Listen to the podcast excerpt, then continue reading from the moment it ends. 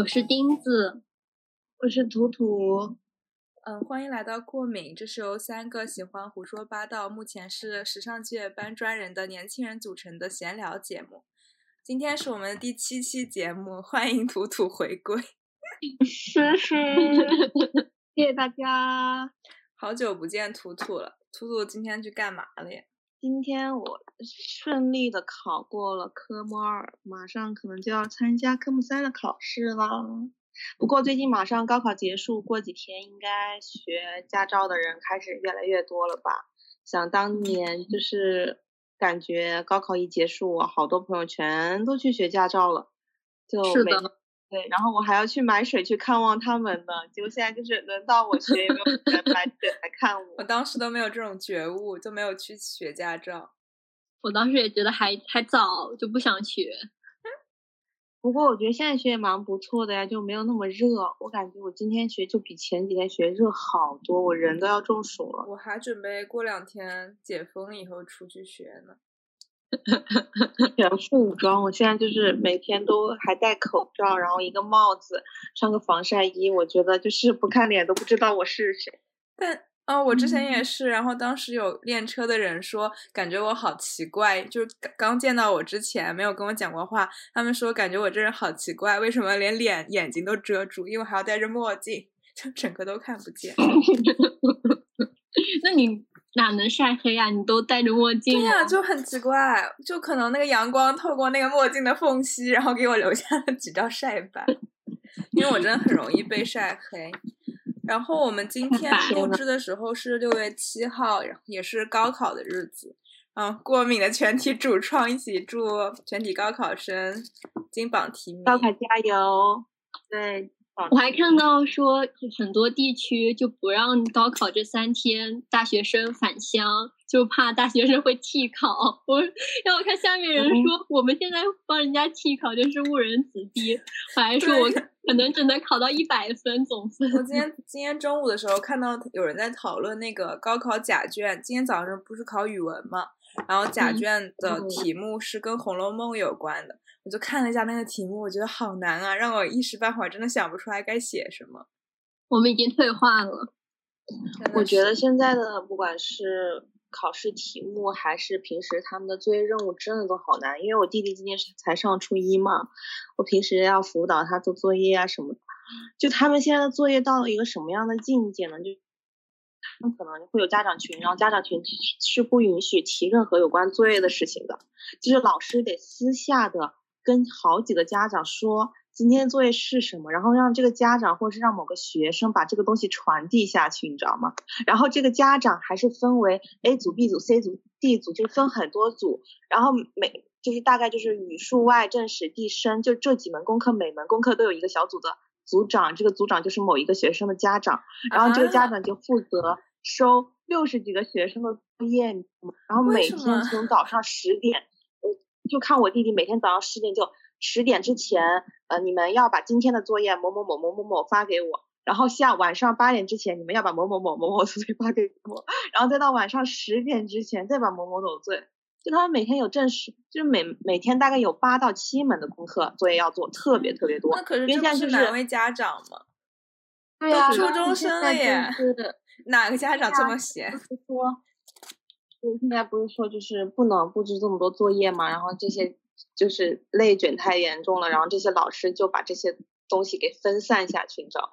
但其实作业更多了，就真的更多了。不让补习，之前我之前也是他的手法去。太可怕了，这个我感觉特别麻烦，家长就感觉现在小孩学习。就可能我们父母那个年代，就是他们爱学不学，就顶多是家长就是教导一下你，努力学习就能上大学。然后我们这个时代就是，嗯，父母把你送到那个培训班，然后你爱学不学，你最好努力学，但也不可能这么麻烦。然后他们就开个家长会就好了，考不好的时候骂你几顿。然后我就是去年还是前年做过一个兼职，家长陪对学了。我之前做一个兼职，上海小学生的兼职，就是带那个二年级、一二年级小学生嘛。然后上海就有一个那种专门的布置作业的 APP，然后呢，每天家长得上面在打卡，小孩读的那个古诗文得全部录音传上去，然后然后老师会专门发作业，然后让家长就是看。然后什么就很复杂，感觉就全部重担压在了家长身上，这作业真的很多。天呐，对呀，勾起了我痛苦的回忆。而且你 想，一个二年级的小学生跟我说他作业要做到十二点，我直直接都傻了。我说我高中有时候都做不到十二点。我觉得真的蛮恐怖的，就是我弟弟现在就是从早上，我我觉得真的很离谱，你知道，就这两天由于我要学驾照去考试嘛，然后每天都是六点钟起来去学会车什么的，然后那天我妈妈七点钟就跟我说，赶紧把你弟叫起来，我说这不好不容易放假吗？你别把人家学死，让人家再睡一会儿。然后我妈妈随口就说了一句好，结果我刚出门，我妈就把我弟给叫起来，我弟回来就。你知道你一出门他就给我叫醒了吗？我觉得真的挺恐怖的。那现在整体就很卷，然后我妈就现在处于的状态是没办法呀，人家六点钟就开始在群里完写完成作业了，他还没完成，我就着急。想想我们几点钟起床的，感觉是这样的状态吗？等到大学的时候没人管就退化了。是的，现在真的退化了。对啊，我在想以前怎么那么早起床？高中的时候，现在完全起不来。对我现在都有种感觉真的在让我死，就可以傻好多天的那一种。我这两天连续六点钟起来，我真的觉得从早上就开始头疼，头疼到晚上睡觉，就感觉哇，快睡觉了，快睡觉了，就那种感觉。你说他最近中了沉睡魔咒，从早到晚都在睡觉。是的，我觉得如果我现在的状态去参加高考，真的只有一百分了，我什么学都上不了。挺高的了，一百分。那你们高考之后有家长有给你们送花呀什么的吗？我记得当时我们回去的时候，有好多家长在下面拿着花给小孩，特羡慕。爸妈就没有这种情调。哎，我我也是，而我去年我弟弟高考嘛，因为平时我感觉我们离高考越来越远，就可能前几年还比较关心，这几年我都不太关心了。但因为去年我弟高考，我就特意从上海回去。然后呢，他是在那个南京市，反正金陵中学高考嘛，是一个很古老的中学，然后又特别有名。那边就是中间都是梧桐树啊，然后很多家长在那边。就是最后一天的时候，我还准备去拍一个 vlog，然后我小姨和小姨父就买那个很大一束，上面有向日葵啊之类的花，然后在门口等他。那些家长就是把头都伸出那个围挡，然后就是翘首以盼，然后一群。保安哦，应该不是保安，警察叔叔在那边说：“哎，往后站一点，往后站一点，等会小孩出来了找不到你们。”真的很多人送花，然后还有很多人在那儿采访。当时我弟就被采访了，我小姨夫把花给他了以后，就立立马有一个记者一个箭步冲上来说：“你高考完就想干什么？”他说：“想谈个女朋友。”哦，我知道，我看了那个视频，真的很搞笑，太逗了。我现在一抬头就看到我们家对面的高中高考生开始入场了，不高不知道是老师还是学生。现在两点多了才开始考吗？我都不记得考试时间了。可能下午我们那是江苏是考数学，我记得第一天下午应该都是，现在也应该是考数学。嗯，我就记得我当时高考的时候，然后我们就是艺术生全部在一个在我们仙桃市最差最差的一个高中考试。然后就那一块儿，就感觉所有人考出来都是，哎，就这样吧，啊，就那种感觉，就就这种感觉，知道吗？然后我还记得，我记得蛮多家长穿旗袍的，就是旗开得胜嘛，然后很多很多妈妈穿旗袍，然后我妈妈就就我妈妈当时还说，哎，她应该也穿个旗袍，就是哎算了，有很多那种高考的迷信啊什么。穿绿的，穿什么一路绿灯，然后什么穿红的又怎么怎么样？我现在都还记得，我妈妈在高考前去给我算了一下我的玄学，就说我的考试位置不能晒太阳，就是不能坐晒太阳的位置。结果我我给我刚去看考场，我就是坐最后一条的第一排，那个窗窗户就在我旁边，你知道吗？暴晒，然后我就说妈妈完了，你妈说赶紧换一个考呀。然后我妈妈说完了，这晒太阳就不好，就一定要拿喝一点冰水什么什么之类的，就解解解解热什么什么之类的。还是我晒了就会，就是会心态不好呀，什么什么晒了忘了。他提前这么说，不就更让人心态不好？但是我觉得蛮有意思的，而且我记得当时他找的那个玄学人给我算算分数，就跟我考出来的分数就差一两分，反正还蛮准。我感觉是那个太阳的问题，太准了吧！万一没有太阳，说不定我就考更我今天早上看到我我们一个朋友发的朋友微博嘛，然后他说他之前高考那一年，嗯，就是当时还是他同桌，就是他早上没有带语文的准考证，第一场考试就没带准考证，他还没发现。然后呢，是他同桌提醒他说：“你检查一下你带没带准考证。”他们已经在考场，他才发现自己没带准考证。然后他立马，当时就去的还算比较早，然后他立马喊他爸妈送过来了。然后他那个同桌现在成为她男朋友，然后他发了一条微博说：“感谢某某某，让我有上大学的机会。”哦，不错不错，这种小插曲有点意思呀，但是很惊心动魄，不然直接高考不了了。所以说，那你对高考有更深的记忆？高考，高考只有一次。所以只有一次最神奇。我昨天还在 练呢，我说突然好想读高三，我觉得读高三还是蛮幸福。我也是。就是你对未来都很向往。我记得我当时读高三的时候，有一段时间就是已经艺术联考结束了，然后就在学数学，在我们班主任那补那个补课，然后每天就是利用就是大概吃完晚饭，班里全在听听力的时间去补课，然后和我一个很好的朋友，然后我每天就。因为那个补完课就要自己，就是两个人就要去宿舍吃饭，就当时就是家长把饭送到宿舍里，然后我们就去吃，吃完之后我们就一路在走回教室，就那个从宿舍到教学楼的路上，我们就全部在畅想我的大学是什么样子的，就感觉你很期待，你觉得你大学有多么美好，然后你在高中的话也相对单纯，其实也没有什么太多烦恼，除了就是要学习以外，我突然就觉得高三那一年是最幸福的一。就是你对你未未来的未知，就是一切都很幸福，感觉。我也是高考那年认识的钉子，然后我们当时就是说一定要考上我们学校，然后回来就是，当时不是艺术生嘛，他先出分，就先出美术校考分，然后大家就是几家欢喜几家愁，但最终都是要高考的。而且我当时没有在学校考试，然后又体验了不同的经历，就是在那种专门的机构里面考试、学习、补习什么的。唉，虽然我现在就有点后悔，如果再来一次，我愿意高考的后面的半年全部在学校里跟同学一起学习。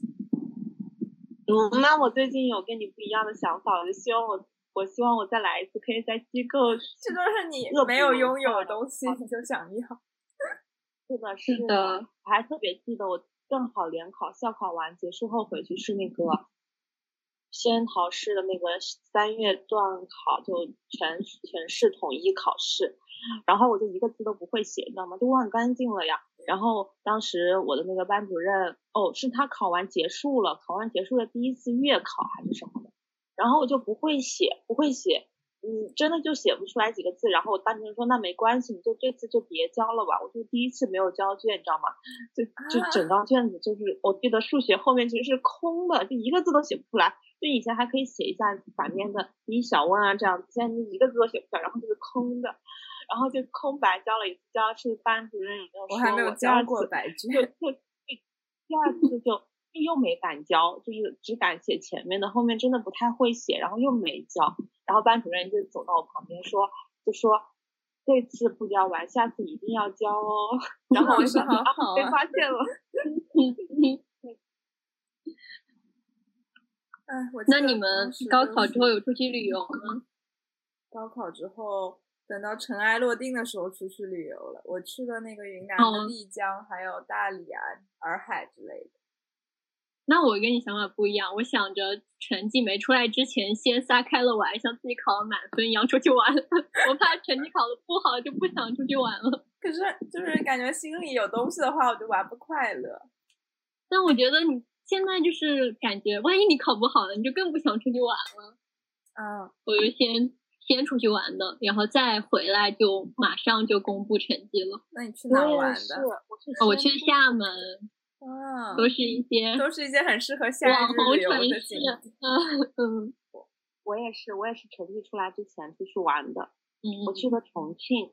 哦，真的都是网红城市。这些都是我们。我很想去厦门，还没有去过。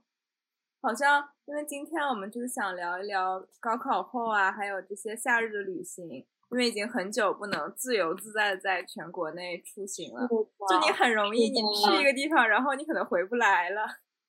我其实还在想说去武汉找找你，然后想去武汉以后，万一出了问题 回不来，我住哪？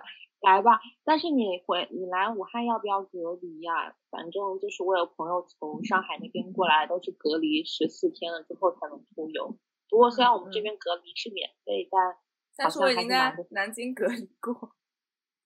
不知道，你可以等后面的政策稍微稳定一点再出行。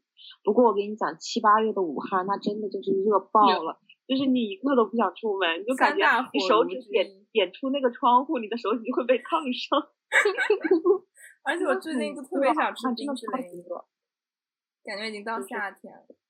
那你们上一次夏日的旅行是什么时候呀？或者是聊聊高考之后的那一次旅行？去了哪里？然后什么特别难忘的事情吗？我上一次是，嗯，我上一次是二零二零年那个疫情，其实那个时候疫情反而没那么严重，可以出去玩。啊，是的，那个时候好像大家都以为快好了，没想到后来又反弹了。对，二零二零年那个暑假出去玩的，去了长沙跟重庆。那时候你这件衣服是不是在那儿买的呀？哦，对对对，我这是在重庆。为什么写着大冒险？你的衣服其实不知道他为什么大冒险在古着店里摆着的，古着店里摆着的新衣服。然后我跟我一个好朋友，他买了一个黄色的，我买这个绿色的。对，我记得当时去玩，也是我们大学几个同学。然后当时我还想去，但是我没有回上海，所以就没有加入他。是的，当时去了长沙，因为一直很想去长沙，从小到大看湖南卫视，就特别想去长沙。但去了之后就发现，哎，好像长沙好像就是一个，嗯，跟江浙沪城市比起来，它好像不太发达的样子，感觉就是，嗯。那我怎么感觉长沙是个旅游城市？它是吃的比较多，但旅游还好。我觉得它吃的比较好，像茶颜悦色呀那些。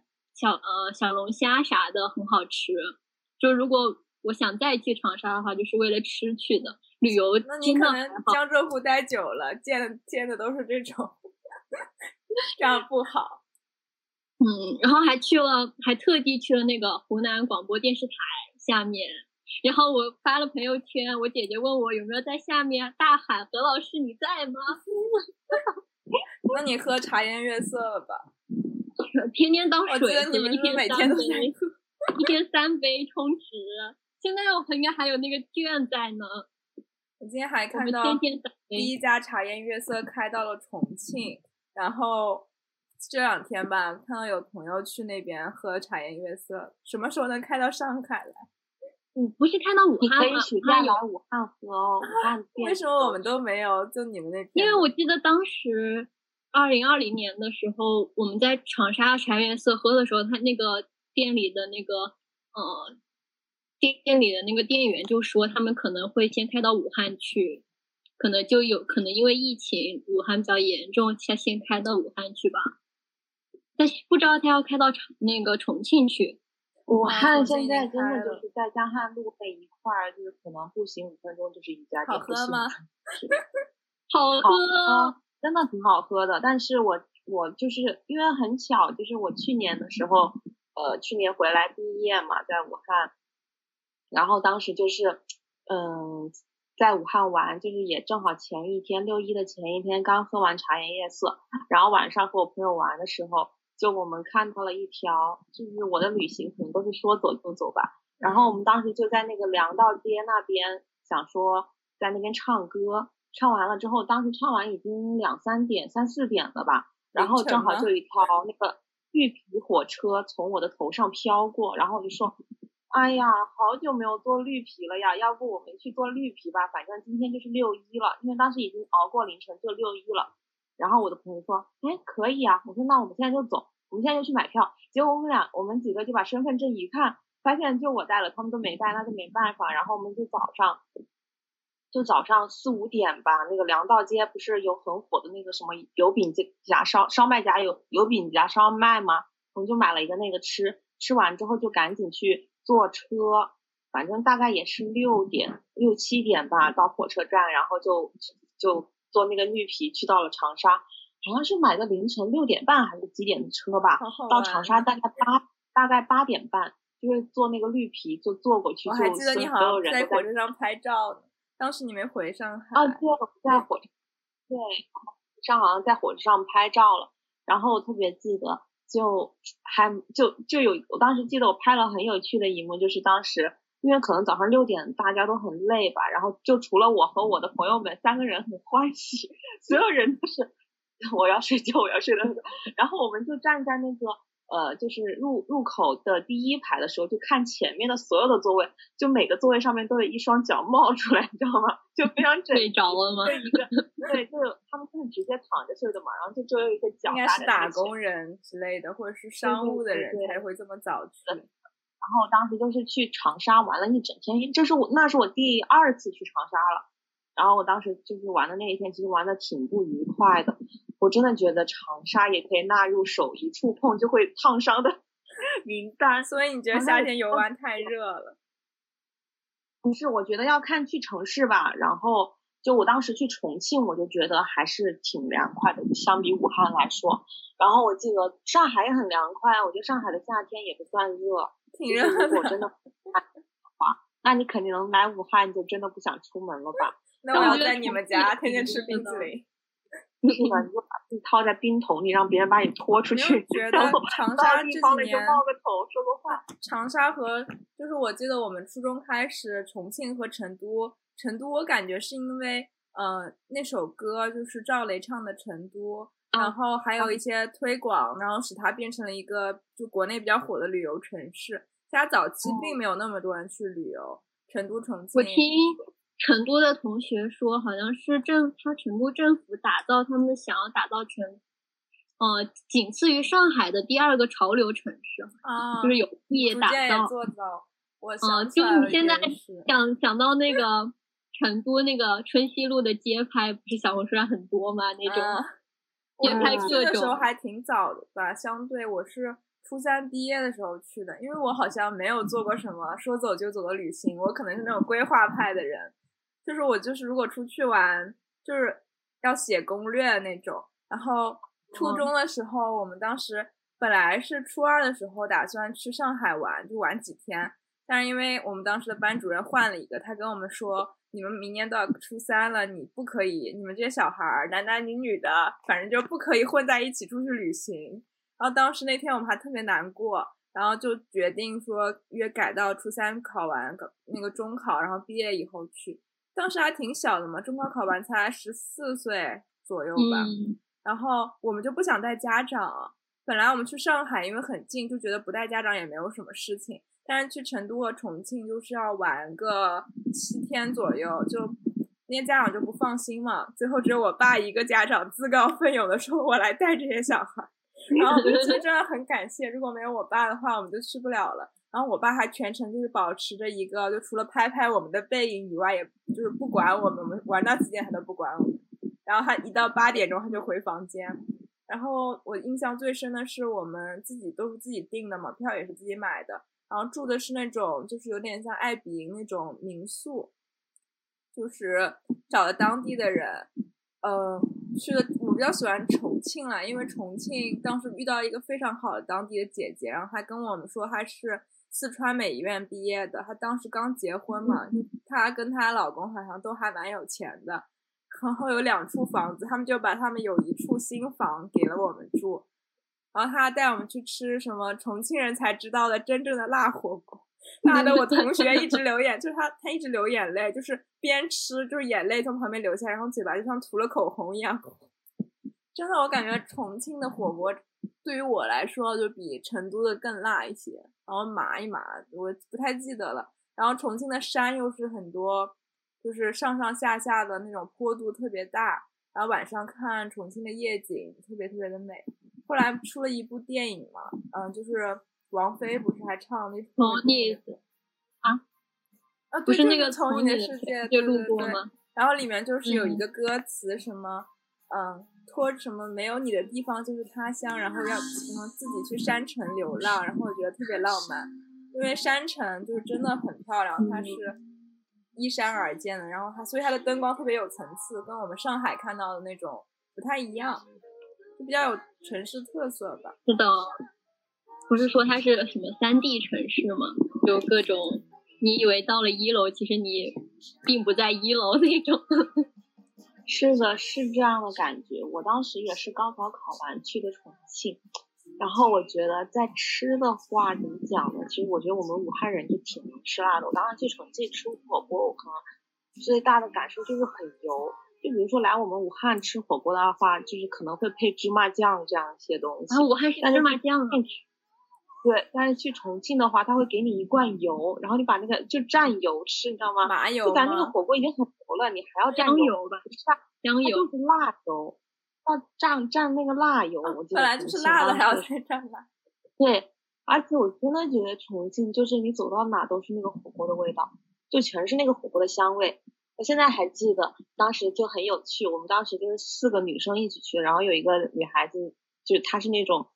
很胆小，然后很惜命的那一种，现在就觉得很搞笑。他每次旅行，她就会害怕会不会被人抓走啊走啊这样子。然后当时就是去坐，就是我们就是重庆，我们当时没坐地铁，我们就就就当时拦，就是也没有什么，也当时刚刚毕业，也没有说拦滴，就是叫滴滴啊什么，就拦车。然后他们的车就跟我们这边的的士长得不太一样，当时就拦了一个红颜色的，就是还有一点点破旧的，像那种卡通汽车的汽车。然后我们又很着急去那个庄园玩，就上了那个车。但是那个就是那个胆小的那个女孩，我们现在就叫默默，好吧？然后就默默当时就很担心，他就说他就不让我们坐那个车，他就跟我们我们四个人有一个群，他就在那个群里说，我们要不换一辆车吧？我觉得这个人长得好像坏人，万一我们被抓走了怎么办？然后很强。对，他就已经开始脑补了，你知道吗？然后呢，我们就说，哎，没事没事，我们四个人，他一个人，我们肯定能搞得赢他。然后默默就说不可以，他是男生，就真的很害怕的。难道你们不害怕吗？然后我们三个人就说不害怕，不害怕。然后默默就给我们分配任务，他就在那个群里发，就是有一个人坐在前面，你知道吗？他就说，嗯，我跟你们讲，万一他真的就是弄什么动作，坐前面那个人你就你就扶住他的方向盘，不让他乱 理。然后后面的人也就是我坐在那个司机的正后面，他说。就是说，图图，你就去把他的脑袋给抱住，谁抱住他的胳膊，我们来控制 他。各种脑补，你知道吗？就特别搞笑，小家女就这样。所以安全到达了吧？不然你也不会在这儿。那 重庆的重庆，它不是山路嘛？然后我当时跟那个出租车司机聊天，他说他们重庆的司机都特别厉害，都是开的那个考驾照的时候都要考那种爬坡啊、山路什么的。然后感觉就跟坐过山车一样，其实我当时觉得特别爽，我觉得坐这个好好玩。是的，是的。但是有机会你来坐坐武汉的公交车，你有听过吗？就武汉的公交车坐的很吓人，就可能特别是那种双层的，你可能突然觉得自己要倒下去了，因为武汉司机开车很快。武汉司机可能脾气不太好吧，就是他们开车非常快，然后特别是你坐那种双层的时候，你有一瞬间就觉得自己已经就是斜斜角四十五度的感觉。我感觉每个城市旅行都是通过你跟当地人的交流啊，特别是这种出租司机，你就是能感受到一些当地的。比较底层的那种民，就是人民的风貌，是的，还有那种口音都比较重，很好玩。哦，你说对对对，口音，我当时就今年去长，去年去长沙的时候，就是一直在说那个学那个的士司机讲话，他他的口音特别重。是的喽，是的喽，就这样子的，我们就什么话来什么就，我们要那个喽，就一定要抢。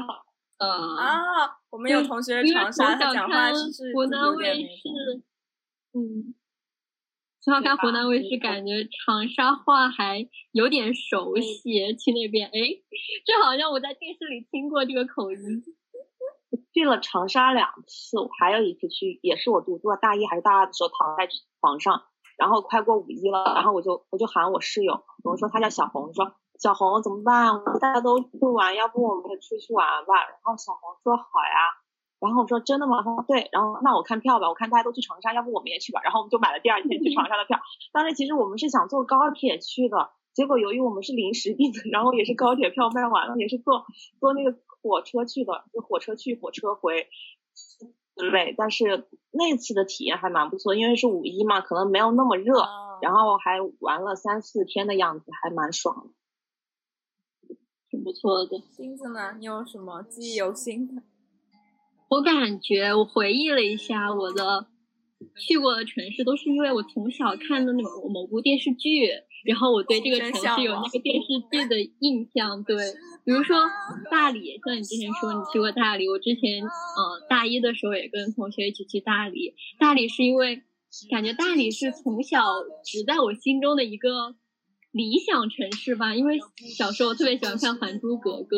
啊，是的，我当时觉得 大理是那种不存在的地方，你知道吗？我我当时以为就小说里面武侠小说里也有，就感觉大理国就感觉好像这个国家已经灭亡了。后来发现它就在国内，就它可能以前我觉得现在是那个。现在我们应该给电电台配上一个 BGM，让我们红尘作伴。那可是但他们第二部的时候，对他们第二部的时候没有去选大理，是第三部的时候才去选大理。是萧剑一直说我们要去呃什么世外桃源大理，就他们一直在说大理大理。世外桃源了吗？是啊，当时就是大理就是一个跟皇宫完全不同的地方，所以他们非常向往，非常想逃离到那里。就是你在上海待久了，你也想逃到那里。我记得我我去那边也是，各种都不一样。对，你有去丽江吗？去了，但是我觉得丽江就还好，我觉得就是就是古镇，就商业化越来越严重差不多。我也是看书，我很我之前就是就是高中的时候有段时间看那个大兵的书嘛，然后虽然就有很多人觉得就他比较矫情，但是我觉得他写的挺好的，可能就是有一种。江湖侠士的感觉，因为他当时就是他那个书上面写，你可以朝九晚五，也可以仗剑天涯。然后我就说啊，我就要仗剑天涯。然后他就是在那种大理啊这种客地方开了他的客栈，但是我就没找到。然后大兵的小屋嘛，我当时去的时候好像关了，我当时去的时候是关掉了。对，然后还说他当时，反正他小那个他写的那个文小说里面有讲的，他们当时还养了一只嗯像老鹰一样的宠物吧。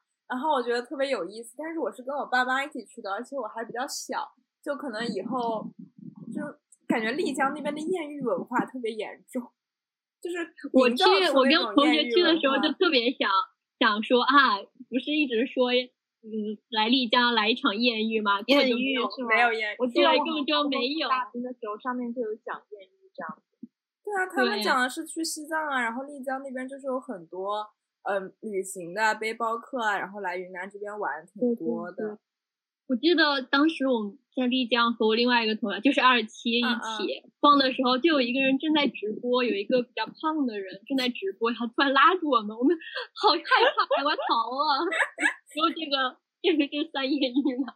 这 这算奇遇。对，其他就没有了。丽江古镇。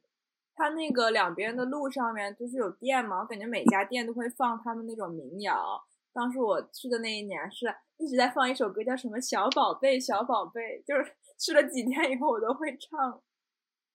然后到现在都要去哇，我真的还蛮想去的。我想说今年或许在九月份之前去玩一次吧。就我还蛮想去玉龙雪山的，你们有去吗？啊，我去了，我去了。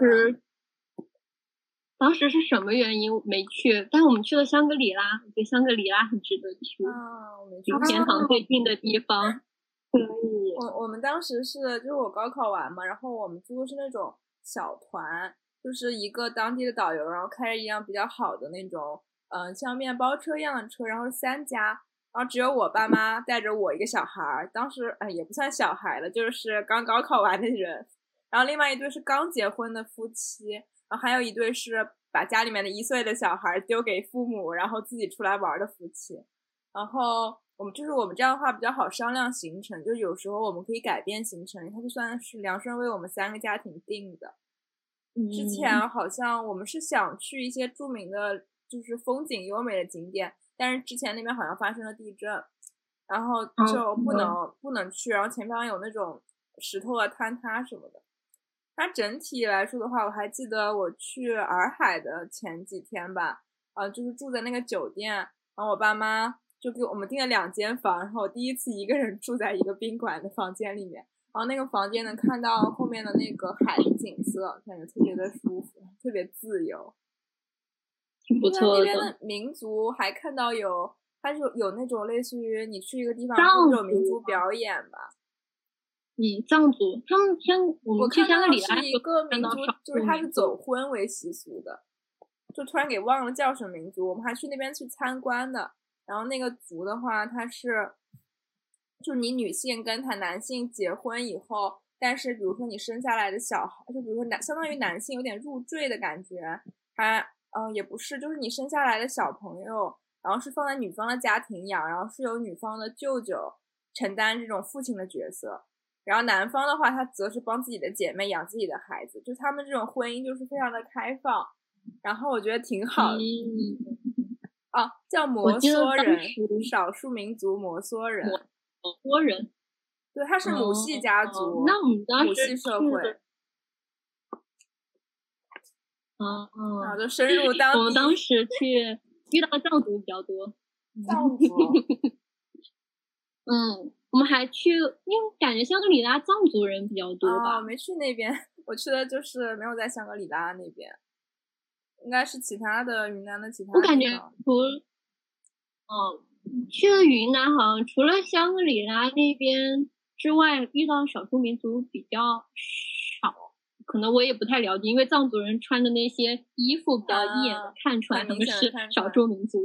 还去了他们的寺庙，当时，嗯，去参观他们的寺庙，在香格里拉那边，哇，觉得真很震惊，也很就是那个气氛就是很严肃。当时，啊，我也很想去西啊藏，当时还跟二七姐点了一个那个最近我朋友都在放在抖音分享我去西藏的路线啊，什么什么之类的。哦，嗯，因为我小时候看《藏地密码》，觉得西藏很好玩。然后我爸他之前在我初中的时候他跟他朋友自己从南京开车自驾到西藏，然后我觉得就非常的酷，但是他当时也没法带着我，就玩了一个多月。我前几天还刷到，就是一个应该是去年刷到的吧，就是大概一个高考失利的女生，她已经复读了一年了，然后又失败了，然后她就情情绪挺崩溃的吧，然后她就一个人拽拽着一千五百块钱去西藏那边就支教啊，就是这种扶贫啊，待了一个月，然后就看她就是当时他应该是学编导的，然后就拍摄了一些文化性的东西，我觉得还蛮有意思的，就是。嗯，就是我当时感觉，就他这个活动还挺有意义的吧。就我一直还蛮想去支教，虽然他前有支教过一次，但时间太短暂了。那后来我最近就是看到现在就是毕业了之后，不是可以去去那个叫什么西部计划嘛？我就看我也有朋友去报西部计划，哇我还专门去那个小红书上是搜了一下毕业我妈妈一生直想让我参加这种公益活动，我一直都没有参加过。但是好像就是说，你从学校走的话会更安全一点。完，你要是从一些社会渠道去的话，就可能会有一点危险啊，这样。嗯，确实，因为，嗯，我我有看到学校就是会有那种去西部支教一年，其实很多人回来是会去当辅导员，或者是往教师岗上发展的。其实这样的话，你上山下乡，然后去做支教的话，对于你未来的职业生涯有好处，同时你又可以去做公益的事情，挺好的。我前几天好像看到，就是去西部教西部计划一年对考研也有帮助，好像啊加十分还是加几分吧？就很多人也是为了加就是20考研或者是考加10分公务员、嗯，考编之类的。但也有人是那种纯粹的喜欢这种感觉吧，找到自己人生的意义。然后，对对对，像我们一般夏天的旅行的话，我一般就是感觉我是坐小时候是坐绿皮火车，然后后面也是坐高铁比较多。然后短途旅行的话，有时候会坐那种大巴，因为就很热。我哦哦，我好像都坐过吧。我我后来我我后来，其实我还蛮推荐大家去青岛玩的。我是大三的时候，哦，疫情还没爆发，应该是大二十月份还是大三十月份的时候，也是突然就是那段时间我的课变少了。其实本来最开始我们计划去泰山，就想突然想爬泰山，就感觉就想去看日出日落，然后就想着去泰山吧。然后不知道怎么回事，突然就是脑袋里出到出现了青岛两个字，然后转念就是说我们就去青岛吧，就直接。当时我还有一个朋友，就是还有课，然后说不行，这个旷课也得去，然后我们强烈要求他买票，然后为了就是防止我们后悔，因为我们也是临时做的决定吧，就可能我很多旅行都是突发奇想，现在就去吧。然后我们就当时好像就是领了奖学金吧，手上有点钱，然后就想把它赶紧花掉，然后就去了 岛。然后我记得我记得九十月份的时候，好像九月底十月初十月七号吧，机票特别便宜，往返机票也才六百块钱吧，就玩的还蛮开心的。而且我去青岛就。我感觉他们那个地方人很淳朴，吃的也很好吃，而且青岛的人不是很多，就你去做什么的话，可能也不会就是要排队啊，或者是，而且他们那边人很有素质，也很干净，就那种感觉。我记得那些大叔大伯也特别有，就是特别。特别热情，他们一听就可能我们湖北人也挺出名的吧。当时就是坐滴滴，只要一上车，他就问我是哪里人，是不是来旅游的呀，然后我们就会说是湖北人。他说啊，湖北人不就地头蛇吗？你们那边的人特别聪明，什么什么之类的。我都不知道他是在夸我还是在说我。一边要说我地头蛇，一边要我聪明，就很搞笑。然后这也特别好吃，而且我感觉那个时候出去玩。精力比较好吧，我记得我们有一次想去那个老人与海的沙滩，第一海域、第二海域吧，想去。然后我们四点钟就起床了，就到那边十四点半，结果那天阴天，就对，并没有什么日出，不过特别人特别多人，就青岛的大爷大妈全都在那穿着一个比基尼游泳，就冬泳、秋泳嘛，就还挺有意思的。海边然后就从早上，对。就从看玩到了凌晨两点，我觉得我还挺能玩的。就我可能是那种出去旅游不是那种躺躺游的人，那你很适合我们一起旅游。我们都不是躺游的人，都是。对网上的人不就是我到达一个新地点，然后就开始点外卖，然后就躺着把这个游。我觉得我都来这儿了，我我回家不能点外卖。我要是把我对我一。要把自己累趴下的那种，我就从凌晨早上四点半玩到了晚上两点钟才回家，然后第二天就八九点起床继续玩。那你确实也经历够了。青岛的话我是没去过，然后但我朋友他在青岛有家嘛，然后他说那边就是环境很好，然后又有海嘛，其实对。心灵有一种治愈的效果，还他还喜欢看那个海鸥，就青岛的海边，海鲜有很多。他们栈桥那边就是可以喂海鸥，我当时记得，我们就买那个油条，两块钱吧，就可以喂好多次海鸥。我好想吃油条啊！听你这么讲，我以为你说你想去看 海鸥。油条还是很容易满足的。那你们有什么？就是钉子，你有什么就是印象特别深刻的城市吗？就感觉跟你现在所处的城市不太一样。嗯，因为我小时候上大学之前都是在江浙沪游玩，因为我爸说，呃，把浙江游遍了，你就相当于游游完了全中国。上 有天堂，下有苏杭，山山水水，还有一直在浙江游。是的，然后后大学之后才开始走出这江浙沪。还是大理吧，跟江浙沪就完全不一样。嗯，是因为我好像记得丽江、大理那儿的房子都特别矮，但它不会建特别高的房子，然后好像是政府有规定，然后就对，感觉他们对，嗯，感觉他们跟我们这边城市很不一样。嗯，对，就像我来南京回去上海，感觉就还好，没有特别大的差别。我还蛮喜欢北京的嘛，感觉跟差不多。对，因为北京就是我，嗯，六年级的时候，六年级毕业的一次旅行，然后那次也是自驾游，就是我爸特别，我爸就是特别爱做攻略，估计我之后就是沿袭了他的传统，就我爸会做那种一大沓子那种 A 四纸的攻略，然后拿那个。装订好，然后让我去去旅游之前要阅读，就看比如说故宫的历史要读一读，然后北京哪些景点，这个颐和园是怎么怎么一个来历，就是让你去看的时候不会就是很懵嘛。然后我们去的时候，当时去北京去住去了国家大剧院，然后还去了那个嗯故宫以外嘛，然后住在了那个一个四合院的地方。呃，北京的四合院就是旅行的那种民宿，还挺多的，很多外国人喜欢选择住在那里。当然，四合院它就比较的老，然后呢，你可能居住的环境没有你住那种酒店好嘛。但是当时我们租的一间房子，然后另外对面住的是一堆外国人，然后我记得晚上八点钟的时候，就听到那些外国人在上面听着那个小音乐，然后喝着小啤酒，然后我就跑到那个四合院的顶楼，然后呢跟他们说 “Hello, my name is” 什么，特别尴尬，因为当时英语也很烂，就是一个六年级的小学生。然后还去了北京的七九八艺术中心嘛，然后给我带来了服装设计的 爱好的启蒙。其实北京感觉跟南方城市还是有一定的差别，特别是它，它城市规划是就是一环二环往外的嘛，然后不像上海的话，它好像就是密蜂窝型，一个区一个区。对，然后我就明显感觉到你在故宫，然后往外辐射每个区每个环都有不太相同的风景，然后风土人情也不太一样，而且北京的小吃我又不太吃得惯，就什么豆汁什么的，完全不想吃。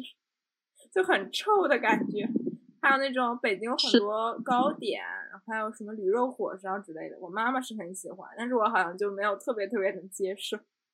我记得我在北京吃西安的面条，是我觉得这辈子吃过最好吃的面条。你北京吃西安的面条，那你应该去西安吃一吃，说明就取代了你的地位。对，在西安吃一下北京烤鸭，就。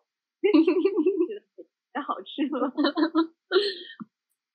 就我后面后来大学的时候又去了一次北京，但是大学的时候是冬天去的嘛，然后六年级的时候是夏天去的，其实感觉还差挺多的。就冬天的故宫和夏天的故宫，然后冬天的旅游感受就可能是非常的寒冷，夏天就是非常的炎热，就各有利弊。我去。嗯，我去北京的时候是高中的时候夏令营去的，就跟高中的同学一起，就大家和出去旅游跟家长和同学真的完全不一样。就当时夏令营还有男生，就很多人一起，还蛮开心的。我觉得旅游更我更喜欢旅是喜欢那个在和同学一起在酒店宾馆的生活。就如果人多的话，可以一起玩各种东西，感觉很有意思。确实，嗯，人多的话，坐坐火车呀什么的都很有意思，可以怎么消遣这段时光？嗯，但是就是有不太相同的体验嘛。我感觉你以后大了，你可能跟你父母一起旅游的机会更少了。然后我今天在聊这个话题前，还去问我妈妈，我说：“你记得我夏天时候去过哪里旅游吗？”然后我妈妈说她不记得，她说她记得她自己去过很多地方。然后我妈去什么马来西亚、泰国、新加坡、柬埔寨，反正她周围感觉她都去过。然后什么？然后我就今天还说要去武汉嘛，我就问我妈你去没去过武汉？我妈说当然去过了，谁没去过？我说我没去过。就我爸妈经常他们两个去旅游，然后不带我。我觉得也蛮好的，就是父母也有自己的空间嘛。我也感觉我好久都没有和父母一起去旅游了。咱上一次还是在高考之前吧，然后感觉长大之后也不太愿意和他们出去旅游，就感觉和朋友啊，就是你可能比较随意，就就大家也比较有共鸣，就可能看到一个小孩摔倒了。呃，我们四个就四个是个四个朋友都会在那哈哈大笑。那如果现在你和妈妈、爸爸妈妈在一起，你看到一个小孩摔倒了，你在那笑，我爸妈可能会觉得我有病，因为我曾经真的做过这样的事情。就是我特别记得在那个我们和爸妈一起去香港玩，然后在那个香港迪士尼，当时就很多人排队嘛，就每个项目都要排很长的队，然后就有一个小孩就是为了怕害怕别人插队，他在那 P 一字马，你知道吗？然后在我前面。我真的觉得很好笑，你知道吗？然后在那爆笑，然后我爸就说我脑袋不太好，这有什么好笑的？还说什么吃人多笑，就说 我像个痴呆一样，说我那觉得特别好笑，然后自己还被我爸骂了。当时就觉得为什么你们为什么觉得不好笑？嗯，我也去过迪士尼，在那个时候真的很小，二年级的时候吧，当时。去参加一个什么中国人寿还是什么绘画比赛，然后得了什么少儿组特等奖，哦，然后他就奖励我免费去迪士尼玩，就免免费去香港玩，香港、澳门、珠海玩，然后我爸妈是自己出了钱，然后我觉得好幸福。当时我在迪士尼的时候还看到了变色龙，就我从来没有见过变色龙，就在迪士尼小镇上面看到。然后我还记得，因为很小嘛，不太有太多记忆。我就记得香港的夜景特别的好看，有那种维多利亚港的夜景，确实很著名。然后我们还登上了就我记得香港有什么黄金马桶，然后特意到一个景点去看用黄金做成的马桶，反正挺有意思的。然后澳门的话就是赌博啊什么的，然后我小又不能赌博，然后我就记得我爸和我妈两个人，一个人带着我，一个人进去玩一圈，然后另一个人在交货。反正那边的话，感觉跟就是大陆的还是有一定的差别，但是也过了挺多年了。我就是二年级以后再也没有去过香港。嗯，我很想去台湾。我觉得城市与城市之间其实多少都会有一点差别。当然，他们旅可能就是旅游项目来说的话，就比如说我们现在在武汉，也可以吃到重庆的火锅，也可以吃到北京的烤鸭。但是可能也也或许就是味道差不多，但是我觉得其实人文来说的话，还是各有各的特点。那我感觉你可能就是要在一个地方待可能半个月以上，你才能真正的体会那个城市的特点。比如说你得去吃早餐。我觉得有一些就是有一些城市它的特点就比较明显啊，就是比如说我去青岛，我觉得他们北方的跟我们南方的说话方式啊，就是还蛮明显的。包括像今年去上海。认识像你们这种江浙沪人，我觉得跟我们这边的人就是性格是完全不一样。对啊，很明显，我们专业很多重庆、四川人，他们经常一来就很抱团在一起讲他们的语言。当时我们刚开始不太就不太习惯，后来现在都习惯，他们讲什么都能听懂。在南京，南京之前经常不是有人就是说觉得来南京，然后觉得南京的人很不礼貌什么的，但其实就只是因为方言的原因吧。你看，我就平时不怎么讲南京话，然后也，但是就是网上经常有流传什么南京话是什么什么什么字开头，屌字开头，意思结尾之类的。然后，但是你去来南京旅游，武汉也是这样。对，你就会看到那些当地的司机，他们确实就是南京口音比较重的话，你会给一种就是好像他似乎在跟你吵架，但其实他根本就没有在跟你吵架，他可能都是在关心你。如果南京特别热的时候，他还会说什么什么热的一批啊之类的。一方水土养一方人。是的，是的，是的。如果如果你不算成本的话，你夏天最想去哪儿旅游呀？记得魔法好像以前就说过，我就说好像一看我就像南，就像不像就是。那边的人，我觉得不像很南方的。我记得当时魔法就说我的长相，就一看就不像那种很纯的南方人。确实，你不觉就是你长得还就是五官都比较偏大，反正跟我们这边我感觉纯南方人不太像。嗯，就南方，就像重庆人、重庆美女都长得很像。嗯，对。然后江南的话，人都五官淡一些，然后秀气一些。然后四川那边的，我感觉他们都鼻子很翘。嗯，他们眼睛也比较大，鼻子比较翘。哎，重庆美女还是很不错的。是的，对啊，就是很很有，还是蛮有地域的，每个地方的不同特色。那如果就不算那个金钱的原原因，然后又没有疫情的情况下，你夏天最想去哪儿旅游？我想去台湾。我也是，我想我已经脑补出来了，戴着一我我在戴这个头盔，去垦丁，是的，是的，就是想见你想见你的感觉，遇到那种台湾男生，天天生气，早上生气，中午生气，晚上还生气，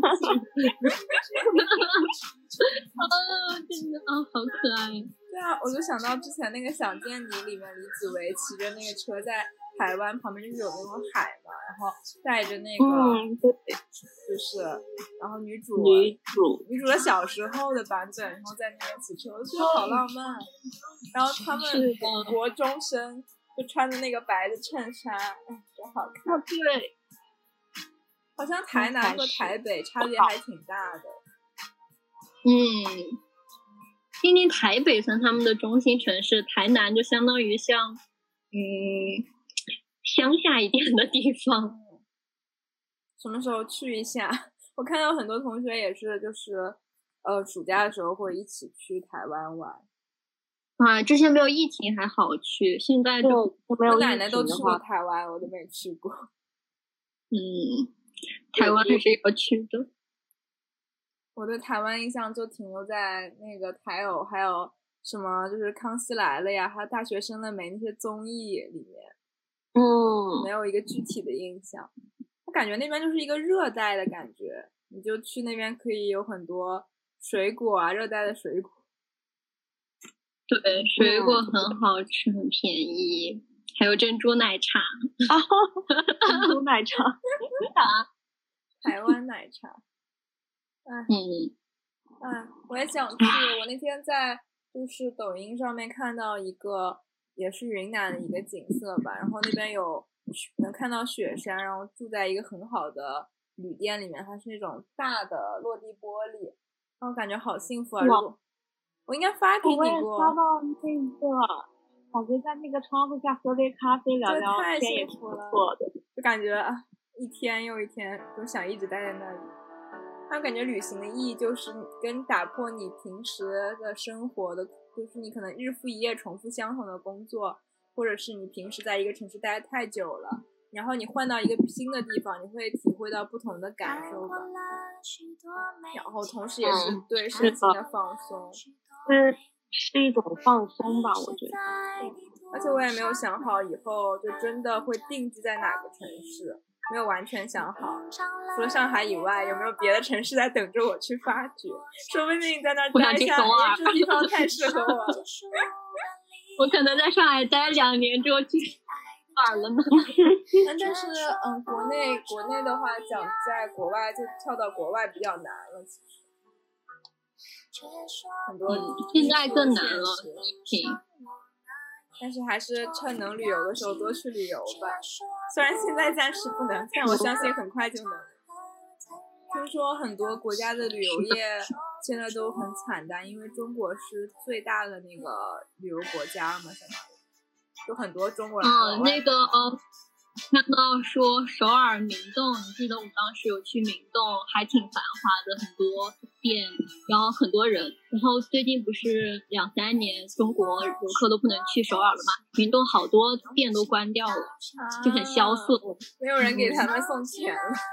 是的，要说很多那种旅行大旅行社的中国办事部现在都是没事儿干，因为没法出去玩儿，他没有可能没有办法。然后爱彼迎前段时间也退出了中国市场，就是爱彼迎不是做民宿服务的吗，嗯，对对，我也看是这消息。完全在中国没有市场，赚不到钱，也没法旅行，还挺可惜的。因为我也没怎么用过爱彼迎，它就倒闭，我也从中国市场退出了。有空可以一起去旅行。是的，我现在感觉我每次旅行还蛮搞笑的，就是我好像每次旅行会想说我要玩四天，那么今天我要去哪个地方，那么这套这个地方要搭配什么场配配什么衣服和颜色，你们有这样的情况吗？嗯，我现在刚刚就聊到我去神农架，我就想到说，我当时就是去神农架嘛，就看滑雪嘛，我觉得一定要穿的很艳，就是让人家在白茫茫的一片当中一眼就能看到我，我就选了一个玫红色的毛衣，真的就是特别亮，就是站在那个白雪当中，就是把时尚观看到我穿在你的生活和旅行之中。就我是那种攻略型的人嘛，我就会想去看一下当地的着装啊、衣服啊，然后就是我有时候还会忍不住买当地的特色服装。我跟我妈在那个丽江的时候，又忍不住买了一套那种衣服，回来根本不可能穿，就那种有点民族风的衣服。但当时在那个但是那场景下，种也很有意思呀穿着，拍拍照一，定要有一张对。照片，我好像还也穿了，在那个玉龙雪山下面的时候，也穿了那个租了那种藏族的服饰吧，还是什么服饰，然后去拍照。因为在那个场景下，你就会觉得这样的装扮很适合。嗯，确实，但回来以后，你就不太再穿这样的衣服。是的，好了，我们今天就是借着高考和暑假，就是瞎聊了一些内容。然后大家可以就是评论评论你们暑假旅行想去哪里，希望疫情赶快好转，我们都有机会可以出去旅行。好了，本期的过敏就到这里，拜拜。